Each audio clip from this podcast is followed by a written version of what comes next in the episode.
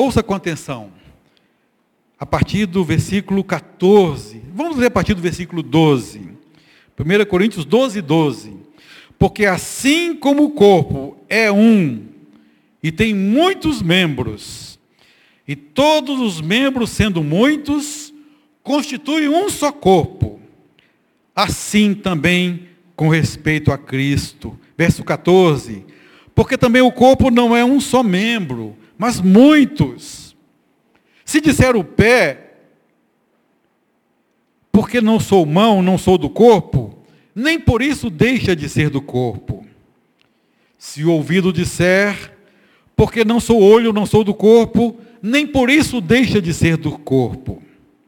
Se todo o corpo fosse olho, onde estaria o ouvido? Se todo fosse ouvido, onde o olfato? Mas Deus dispôs os membros, colocando cada um deles no corpo como lhe aprouve. E verso 27. Ora, vós sois corpo de Cristo, e individualmente membros desse corpo. A uns estabeleceu Deus na igreja, primeiramente apóstolos, verso 28. Em segundo lugar, profetas. Em terceiro lugar, mestres. Depois, operadores de milagres. Depois, dons de curar, socorros, governos, variedades de línguas. Porventura são todos apóstolos? Não. Ou todos profetas? Também não. São todos mestres? Operadores de milagres? Têm todos dons de curar? Falam todos em outras línguas? Interpretam-nas todos? Entretanto, buscai com zelo os melhores dons. Amém?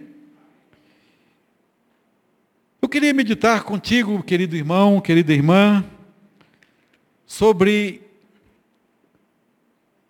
talvez uma mudança de paradigma. Temos aprendido que nem todo mundo é olho, nem todo mundo é pé, nem todo mundo é cabeça. Temos aprendido que cabeça é um só, o Senhor Jesus. E é verdade. Jesus é a cabeça do corpo. E nós somos o corpo vivo do Senhor Jesus. Quando ele subiu aos céus, ele delegou a sua igreja, o seu corpo, não é? Ali no Monte Olival, o Monte das Oliveiras, de onde voltará gloriosamente para pisar os seus pés novamente no Monte das Oliveiras. Ele disse: Ide, portanto, meu corpo, eu caminhei três anos e meio e fisicamente estive restrito, porque como Deus homem, eu estava restrito a esse corpo, eu estava restrito a esse tabernáculo. Mas agora que eu vou para o Pai, vocês, como o corpo vivo de Cristo, eu estou delegando a vocês uma tarefa. Ide, portanto, enquanto indo, fazei discípulos de todas as nações Estou delegando uma missão para vocês e vocês podem fazer obra maior do que eu faço. Porque, como corpo vivo de Cristo, vocês estarão em toda a face da terra. Vocês serão minhas testemunhas, tanto em Jerusalém, como em toda a Judéia e Samaria, e até os confins da terra. E de fazer discípulos. Eu queria meditar um pouquinho com vocês sobre a igreja o corpo vivo do Senhor Jesus. Sabe, quando estudamos a carta de Paulo aos Efésios e aos Gálatas, na nossa devocional, quem acompanhou o devocional viu isso, não é? Algo tremendo que o apóstolo Paulo passou para nós, logo no capítulo 1 da carta aos Efésios. Ele fala no versículo 22 e o versículo 23, que a igreja é o corpo vivo de Cristo, o qual é a cabeça. E continuando ainda na carta aos Efésios, ele nos fala que Deus nos ressuscitou juntamente com ele. Capítulo 2. Deus nos ressuscitou, ressuscitou juntamente com Cristo e nos fez assentar nos lugares celestiais ao lado de Cristo. De que maneira? Assim como Cristo está sentado acima de todo o principado e potestade, também a igreja, o corpo vivo de Cristo, tem essa posição ao lado de Cristo, acima de todo demônio, todo principado, toda potestade. Esta é a nossa posição em Cristo. Nos revestiu de poder. Quando você recebe o Espírito Santo e se apropria da totalidade do Espírito Santo de Deus, se enche do Espírito de Deus, conforme Efésios capítulo 5, versículo 18, você tem uma posição de autoridade. A igreja do Senhor Jesus, o corpo vivo de Cristo, tem posição de autoridade acima de todo principado e potestade. Que Deus quer nos encher com seu Espírito Santo, para nos transformar de glória em glória, à imagem do seu Filho, o Senhor Jesus. Que, como corpo vivo de Cristo, precisamos replicar aqui na terra os dons, os atributos, o sentimento, o coração, o olhar, a mente do Senhor Jesus, conforme ele mesmo nos disse em João capítulo 13, 34 e João 15, 12. Lembra do que ele disse? Novo mandamento vos dou. Amai-vos uns aos outros. De que maneira? Como eu vos amei. Por isso o hino que acabamos de cantar, Senhor, dá-me um coração igual ao teu. Eu quero amar o meu irmão, mas de que maneira? Na minha força, no meu poder. Eu quero te dizer uma coisa, querido. Na, na sua força, no seu poder, jamais você conseguirá amar o seu irmão. Precisamos do enchimento do Espírito Santo de Deus para cumprir o que ele disse em João capítulo 13. Ama o seu irmão como eu te amei.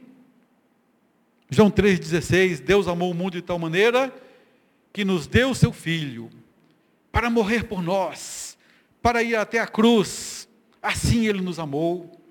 E 1 João 3,16 repete isso de uma maneira assim tão contundente, que João chega a falar assim: se você não der a vida pelo seu irmão, você não está amando como Jesus amou. E ele fala: você precisa amar o seu irmão como Jesus amou, dando a vida pelo irmão. 1 João 3,16. Para que isso aconteça, Precisamos da força e do poder do Espírito Santo de Deus, que distribui dons e que provoca em nós, manifesta em nós, produz em nós o doce fruto do Espírito Santo: amor, alegria, paz, longanimidade, bondade, fidelidade, benignidade, fidelidade, mansidão, domínio próprio. Contra essas coisas não há lei. Eu queria te desafiar, queridos, eu queria desafiar você, querido e querida, que como corpo vivo de Cristo, precisamos expressar aqui na terra tudo o que Jesus expressou enquanto caminhou conosco três anos e meio. Primeiro, como corpo vivo de Cristo, precisamos nos tornar mestres. E eu sei que você há de pensar o seguinte: mestre é para poucos, apóstolo para pouquíssimos, evangelista não é para todo mundo. E eu queria nesta manhã quebrar esse paradigma para dizer a você que ser mestre é para todo o corpo vivo de Cristo aqui na terra. É para você, é para cada um de nós, é para o mais humilde. Por quê? Leia 1 Coríntios 2,16. Se o Léo puder colocar aí para nós, não é? Paulo vem falando sobre o homem natural, o homem espiritual, o crente carnal, o homem carnal. Olha o que ele fala. Quem conheceu a mente do Senhor para que o possa instruir? Sabe quem conhece a mente do, do Senhor para instruí-lo? É somente o Espírito do Senhor. O Espírito de Deus conhece a mente de Deus. Ora, queridos, se Deus coloca em nós o seu espírito, o que acontece conosco? Nós, porém, passamos a ter a mente de Cristo. porque Ele derramou sobre nós o seu Espírito, você passa a ter a mente de Cristo. Não é verdade?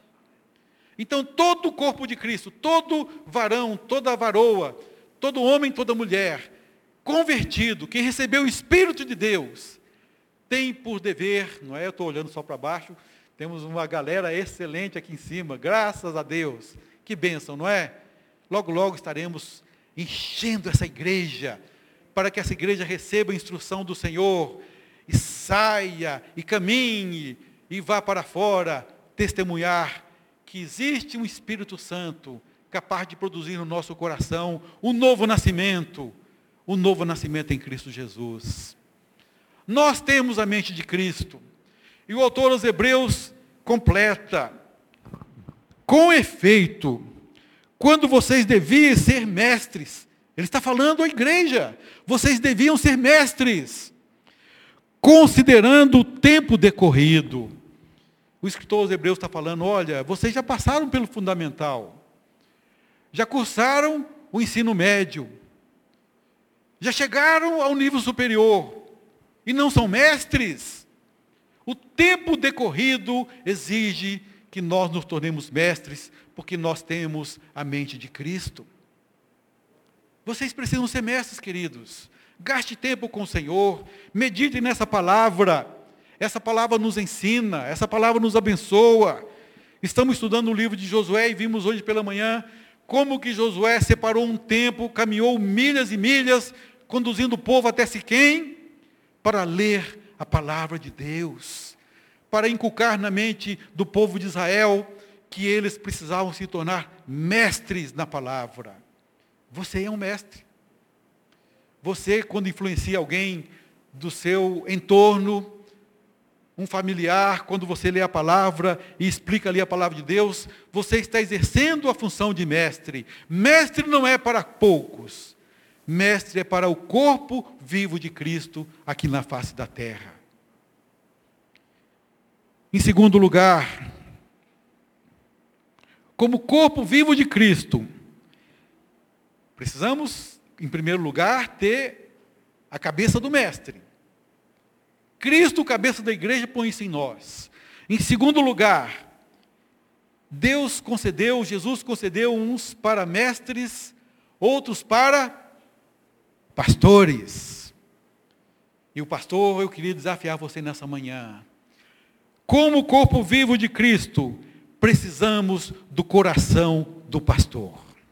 Você precisa ter o coração de pastor. Você que dirige uma célula, você, varão, você, mulher, no seu lar, precisa ter coração do pastor para educar os seus filhos no caminho do Senhor, para transmitir a eles o amor que um pastor pode transmitir. Pastor é para poucos? Não. Você pode pastorear um rebanho que Deus colocar nas suas mãos, uma, duas, três, quatro, cinco pessoas, quinhentas pessoas. Você precisa ter o coração do pastor para conduzir o rebanho que Deus colocou debaixo da sua autoridade. Jesus disse: Eu sou o bom pastor. O que é que o bom pastor faz?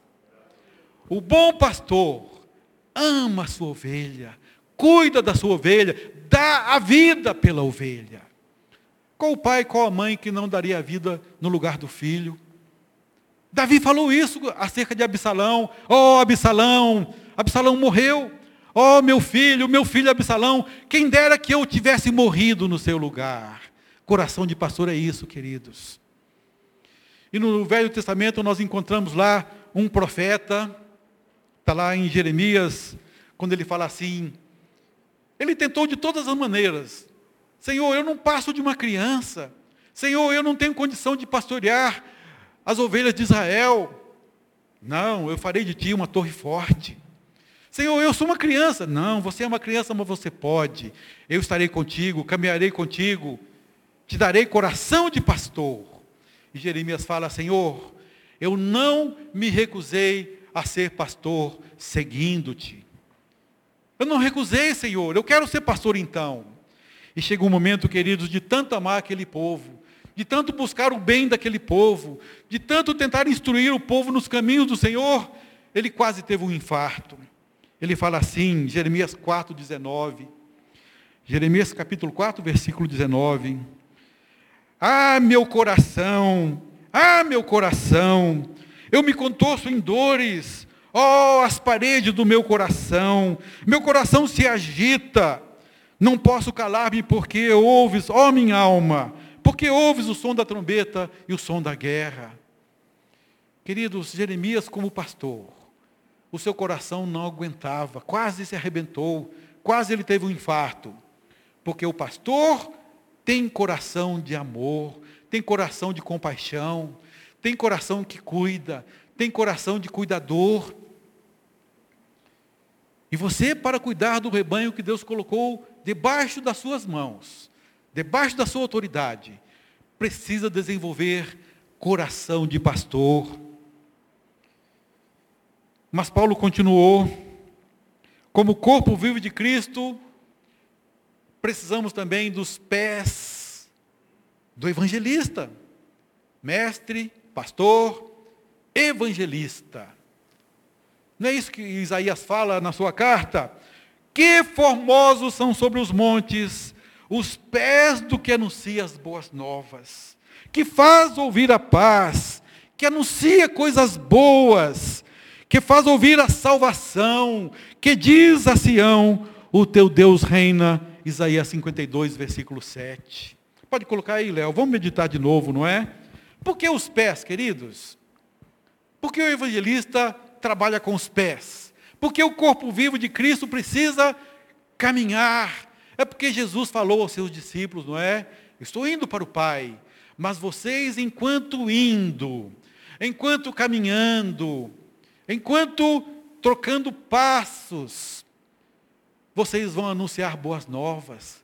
Lá em Isaías já se falava do Evangelho, boas novas, Evangelho, que faz ouvir a paz, eu sou o príncipe da paz, que anuncia coisas boas, e eu vim para que vocês tivessem vida, vida e abundância, que faz ouvir a salvação do Cordeiro de Deus que deu a sua vida, para que nós tivéssemos vida em abundância, salvação de Deus, que proclama ao Brasil, o seu Deus reina. Sabe, queridos, o corpo vivo de Cristo precisa desenvolver pés de evangelista. Alguém já disse, não, eu, eu não tenho chamado para ir. Eu vou ficar aqui orando e contribuindo. Eu queria que nessa manhã você quebrasse esse paradigma. O chamado é para o corpo vivo de Cristo. E teve um momento em que o corpo de, vivo de Cristo parou ali em Jerusalém, encastelou-se em Jerusalém, e foi preciso que Deus mandasse uma perseguição para que a igreja saísse. E os que saíam iam pregando o evangelho, ainda que pregasse apenas para os judeus, mas foram, caminharam com os pés de evangelista, anunciando que Jesus salva. E eu tenho certeza, queridos, que Deus está convocando você nessa manhã para se tornar um evangelista. Quantas pessoas assim do seu entorno Quantas pessoas da sua família que só, vir, só ouvirão o Evangelho a partir de você? Há um poema lindo que fala assim: Alguém espera de você uma palavra. Eu procurei e não achei, o poema é maravilhoso. Você é Jesus para alguém. E ele fala assim: com certeza vai ter alguém que só vai conhecer Jesus através da sua vida. Então precisamos dos pés do evangelista, e você é um evangelista. De repente, médicos que aqui se encontram, advogados que estão aqui, pessoas que trabalham como vendedores, que de repente alguém só vai conhecer Jesus através do contato que tem com você. Não vai ter outra chance, não vai ter outra oportunidade a não ser através de você. Então, enquanto você puder, caminhe, vá, enquanto indo, pregue, se for necessário, fale alguma coisa. Mas a nossa maior pregação é quando você transborda o olhar de Cristo, o coração de Cristo, a mente de Cristo, as palavras de Cristo. Enquanto indo, anuncie o Evangelho em Jerusalém, no seu entorno, em toda a Judéia e Samaria e até os confins da terra. É possível que você não seja chamado para os confins da terra, mas no seu entorno, nas pessoas do seu convívio, os pés de evangelistas precisam funcionar e você foi chamado para isso. Amém? Poderíamos aqui falar, queridos, dos joelhos, dos joelhos do intercessor. Você sabia que a palavra joelho no hebraico é a mesma raiz da palavra bênção, barak. Joelho e bênção acontecem na mesma raiz dessa palavra no hebraico. Era por isso que as crianças vinham correndo e se ajoelhavam diante dos seus pais. É por isso que adoradores vinham diante de Jesus e se prostravam, como aquela mulher cananeia, que adorou Jesus para dirigir-lhe uma petição. Eu preciso de uma bênção. Ela se ajoelhou. É por isso que o samaritano voltou, curado da lepra, e pulando e saltando, ele vem e se ajoelha diante de Jesus, grato, recebeu uma bênção. Joelho e bênção têm o mesmo radical joelhos de intercessor. Você tem abençoado pessoas? Joelhos que se prostram para abençoar e que se prostram para receber bênção. Joelhos de intercessor. O corpo vivo de Cristo, a igreja, precisa ter joelhos que se dobram. Eu poderia falar dos lábios do profeta, como Isaías, homem de lábios impuros, profeta. Habito no meio de lábios impuros e eu sou um homem de lábios impuros. E o profeta de Deus recebeu a cura quando um anjo do Senhor, com uma tenaz, tomou ali uma brasa viva do altar, da cruz do Calvário, e tocou os lábios do profeta para que ele pudesse agora profetizar coisas boas. Mas eu queria me concentrar, queridos, nesse último item de algo que muitas vezes passa despercebido para nós, acerca do corpo vivo de Cristo. Filipenses 2, 1 e 2, ponha para nós, Léo. Se há, pois, alguma exortação em Cristo. Filipenses 2, 1 e 2. Paulo está falando acerca do Senhor Jesus, que se fez servo, que se fez carne por amor a nós.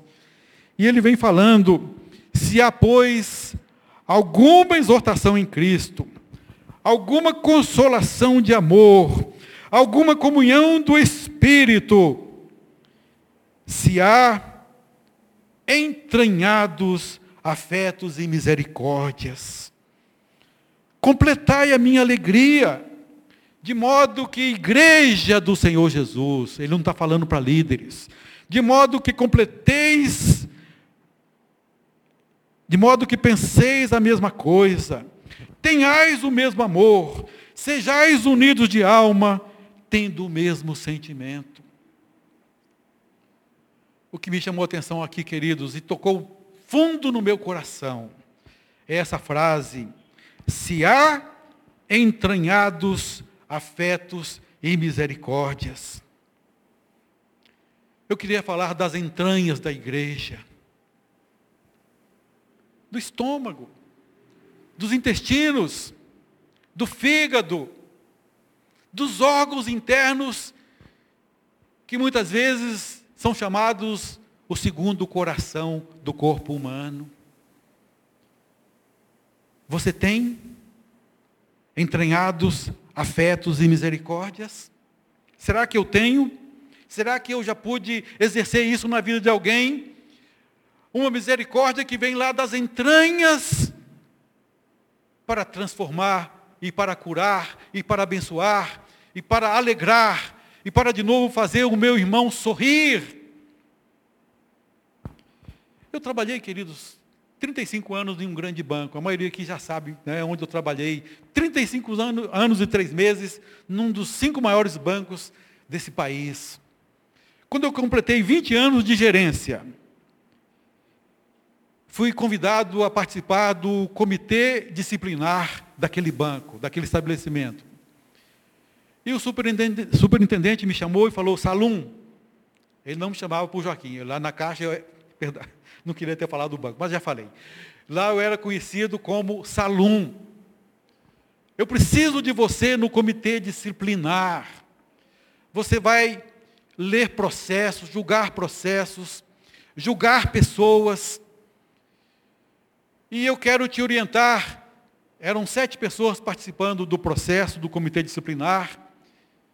E eu, como gerente de banco e como gerente de agência, fui convidado a ser um dos sete. Mais tarde eles mudaram aquilo, viram que não dava certo, colocaram dois gerentes no comitê disciplinar, porque um era muito pouco. A maioria dos processos vinha das agências, onde corria o dinheiro, onde depósitos eram recebidos, empréstimos eram feitos, pagamentos, recebimentos. E 80, 90% dos processos vinham das agências bancárias. E ele me disse uma coisa que eu nunca esqueci. Você precisa ter estômago. Prepare-se. Você precisa ter estômago para participar do comitê disciplinar. E queridos, eu fui então para a primeira reunião. Um gerente de agência, amigo. E eu saí daquela leitura do processo vários erros cometidos. E eu fui para o banheiro e fui chorar. Eu quase vomitei. E eu fiquei pensando, realmente preciso ter entranhas para participar de um processo desse. E voltamos, e ali os sete reunidos, julgamos qual seria a aplicação da pena para aquele gerente de agência, e colocamos ali 30 dias de suspensão. Sabe, queridos, eu precisava evoluir ainda mais nas entranhas de misericórdia. O superintendente me chama novamente e fala: Salum, vocês foram muito duros com o fulano de tal. Salum, eu te coloquei aqui nesse comitê porque você trabalhou em 15 agências, você sabe o que é a dificuldade de um gerente para captar recursos, para emprestar dinheiro, para dirigir uma agência. Vocês foi, foram muito duros com o fulano de tal. Ele é um dos seus pares. E ele me disse uma coisa que eu nunca mais esqueci. Fulano de tal é seu irmão. Põe um pouco de misericórdia nas suas ações. Sabe, queridos, faltou misericórdia. E nós voltamos, ele exerceu o seu direito de veto como superintendente para reduzir a pena daquele gerente. E nós voltamos. E a partir dali, eu me empenhei em colocar mais misericórdia nos julgamentos e nas análises dos processos que nós fazíamos. Ele é seu irmão, põe um pouco de misericórdia.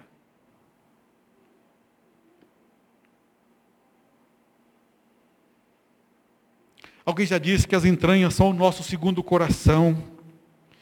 Para demonstrarmos entranhados afetos e misericórdias, precisamos amar como Jesus amou. Sabe como Jesus amou? De certa feita, ele estava ali, caminhando pelas ruas e pelas montanhas da Palestina,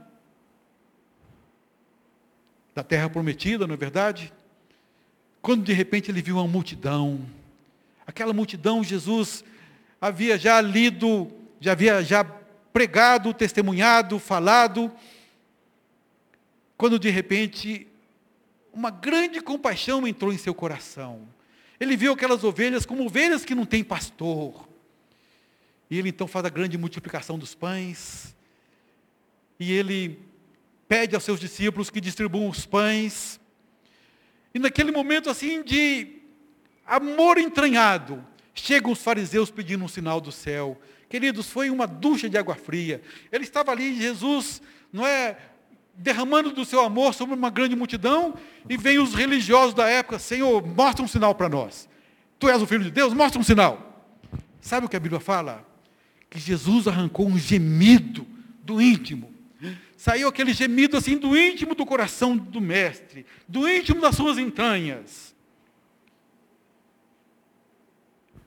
a palavra de Deus nos diz que para que você possa amar com amor entranhado, precisamos receber da unção do Espírito Santo de Deus. Sabe quando você vai exprimir um gemido inexprimível? Só quando você tiver a plenitude do Espírito Santo, a atuação do Espírito Santo, produzindo nas suas entranhas gemidos inexprimíveis, que poderão abençoar o irmão, a irmã, poderão abençoar essa igreja querida do Senhor Jesus, que tanto anseia por afetos de misericórdia entranhados. Eu queria encerrar com uma ilustração do pastor Valdir. Acompanhei o meu irmão durante sete anos e meio na igreja cristã evangélica. Depois ele veio para cá. Depois de um certo tempo, vim para cá também. E Deus deu a ele um ministério maravilhoso, fantástico.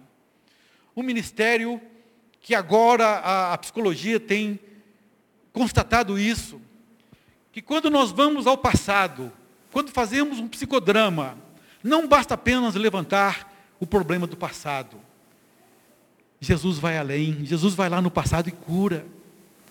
E o pastor Valdir contou, eu participei de uma, uma dezena, uns 10 ou 12 acontecimentos onde eu testemunhei ali perdão, cura, lágrimas e alegria depois, onde Deus foi lá no passado das pessoas e levantou aquele passado, e curou aquele passado, de tal maneira que aquela pessoa se levanta por uma nova vida.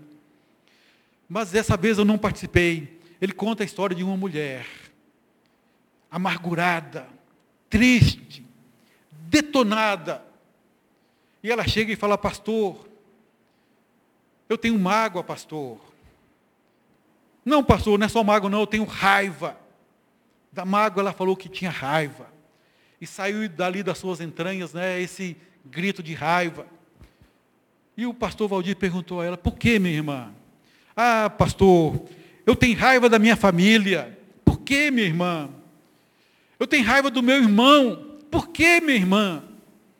Ah, o meu irmão mais velho acidentou-se. Minha família é grande. Ele acidentou-se quando precisaram de um cuidador. Eu fui ser a cuidadora do meu irmão. Ninguém mais quis, mas eu fui. E o meu irmão, lento, recuperando da cirurgia, recuperando do tratamento. Às vezes ele pedia para ir ao banheiro e eu ajudava a ir ao banheiro. Ah, pastor, como eu tenho raiva da minha família. Eu tenho raiva do meu irmão. Uma vez ele se levantou, caminhou para o banheiro, chegou no meio da sala. Ele fez ali o xixi, ele fez ali o cocô. Desculpe se eu estou sendo chulo. E eu fiquei com raiva, eu fiquei magoada. E o seu semblante era triste.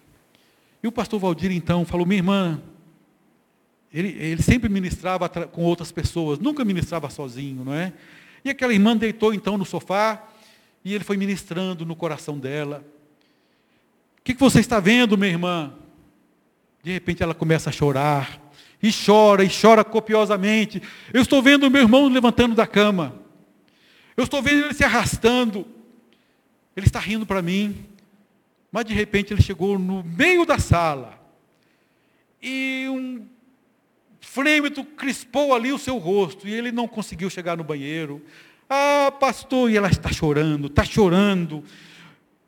Ele está fazendo tudo no, no assoalho da sala.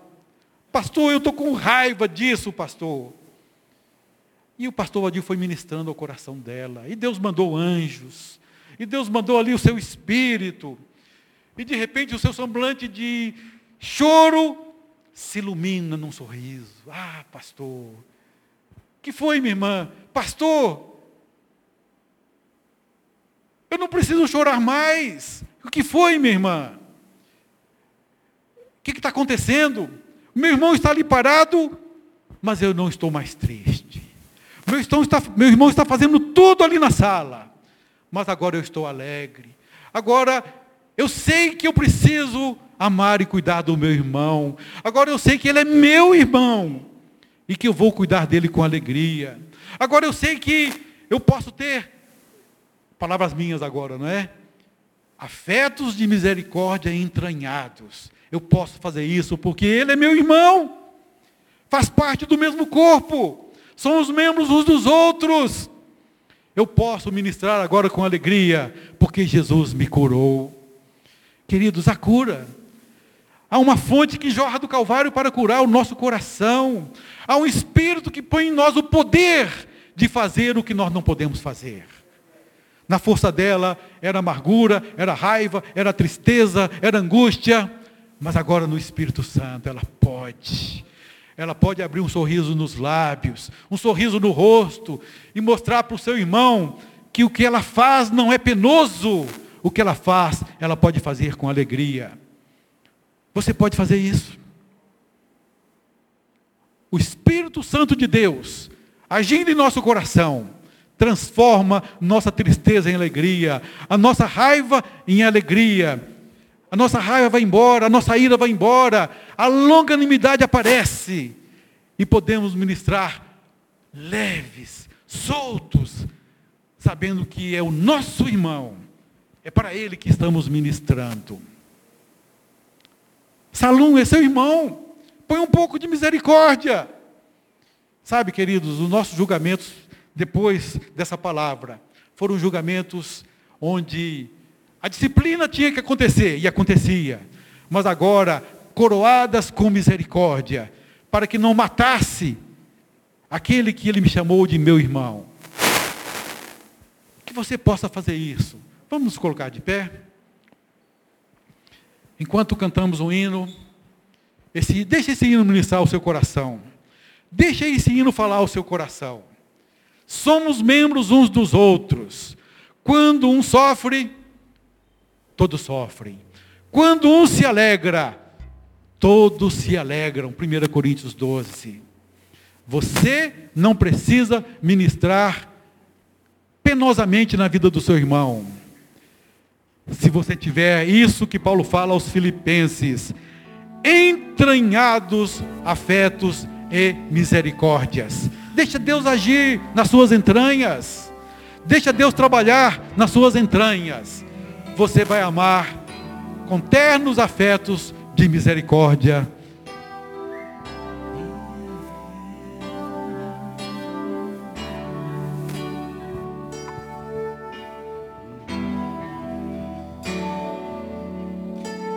Sei que foi pago um alto preço que contigo eu fosse o meu irmão.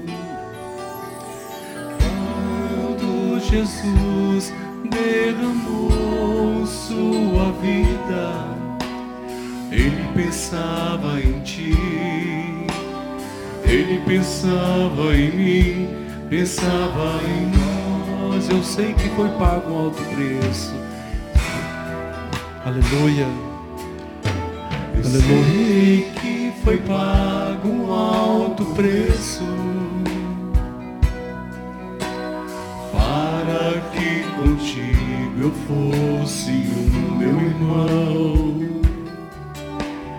Quando Jesus derramou vida, ele pensava em ti, ele pensava em mim pensava em nós. Veja como Jesus, veja, veja, com seu sangue,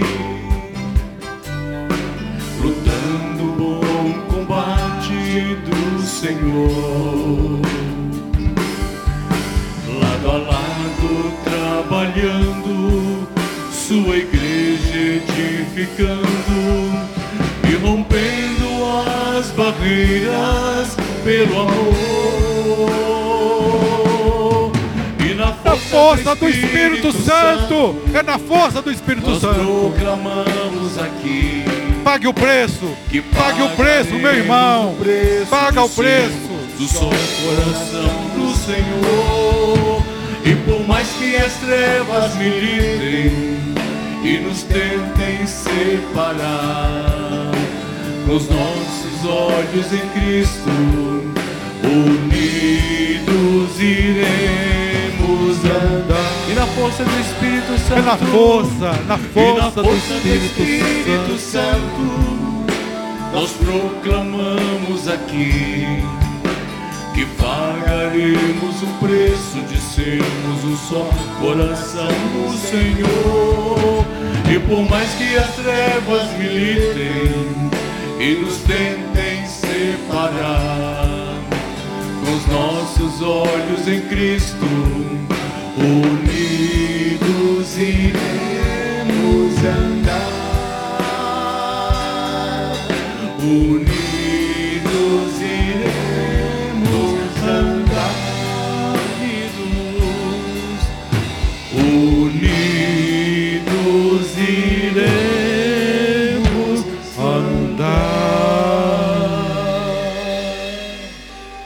É na, é na força do Espírito Santo que você vai amar com o coração de pastor, que você vai olhar com os olhos do Senhor Jesus, que os seus pés pregarão o Evangelho, que joelhos se dobrarão aceitados pelo Espírito Santo de Deus, que as suas entranhas gemerão gemidos inexprimíveis, com ternos afetos de misericórdia. É na força do Espírito Santo, meu irmão. Busque essa força.